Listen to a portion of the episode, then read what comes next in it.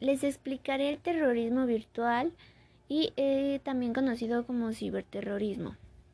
La rápida expansión de las tecnologías de la información y la comunicación, particularmente a través del desarrollo vertiginoso de Internet, contribuye al fenómeno de la globalización y rompe con las tradicionales fronteras espaciotemporales. El acceso a la red está al alcance de millones de personas en el mundo. El poder de convencer, informar, desinformar o debatir ya no es terreno acotado de quienes manejan los medios de comunicación. En el siglo XXI los delincuentes tienden también a la disposición de estas herramientas y el uso que pueden dar a ellas proyecta un futuro incierto y temible.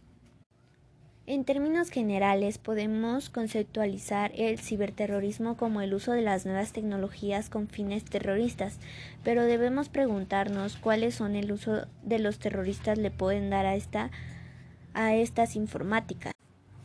Desde 2001 el terrorismo virtual se ha convertido en uno de los novedosos delitos de los criminales informáticos, los cuales deciden atacar masivamente el sistema de, de ordenadores, de una empresa, compañía, centro de estudio, oficinas oficiales, etc.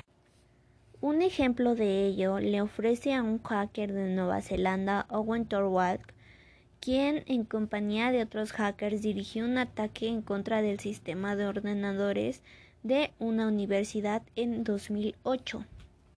La difusión de noticias falsas en Internet, por ejemplo, decir que va a explotar una bomba en el metro, es considerado terrorismo informático y es procesable.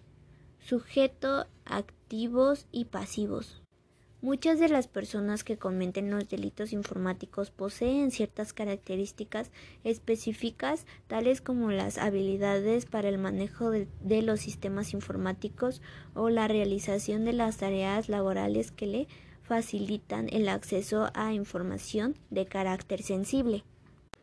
En algunos casos la motivación del delito informático no es economía, sino se relaciona con el deseo de ejercer y a veces hacer conocer a otras personas los conocimientos o habilidades del delincuente en ese campo. Muchos de los delitos informáticos encuadran dentro del concepto de delitos de cuello blanco, término inducido por primera vez por el criminólogo estadounidense Edwin en 1943. Esta categoría requiere que 1. El sujeto activo del delito sea una persona cierta estatus socioeconómico. 2. Su comisión no puede expresar por falta de medios económicos, carencia de, de recreatividad. 2. Su comisión no puede expresarse por falta de medios económicos, carencia de recreación, poca educación, poca inteligencia ni por inestabilidad emocional.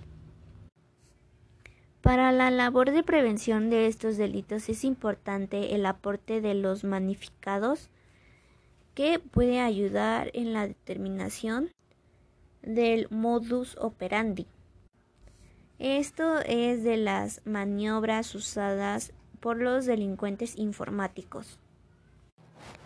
El terrorismo electrónico es el uso de los medios de tecnología de información, comunicación, informática, eléctrica o similar, con el propósito de generar terror o miedo eh, generalizado en una población clase dirigente o gobierno, causado con ello una violación de libre voluntad de la persona. Los fines pueden ser económicos, políticos o religiosos principalmente. Y bueno, hasta aquí acaba mi explicación sobre el terrorismo virtual. Mi nombre es Adriana Pérez Sánchez.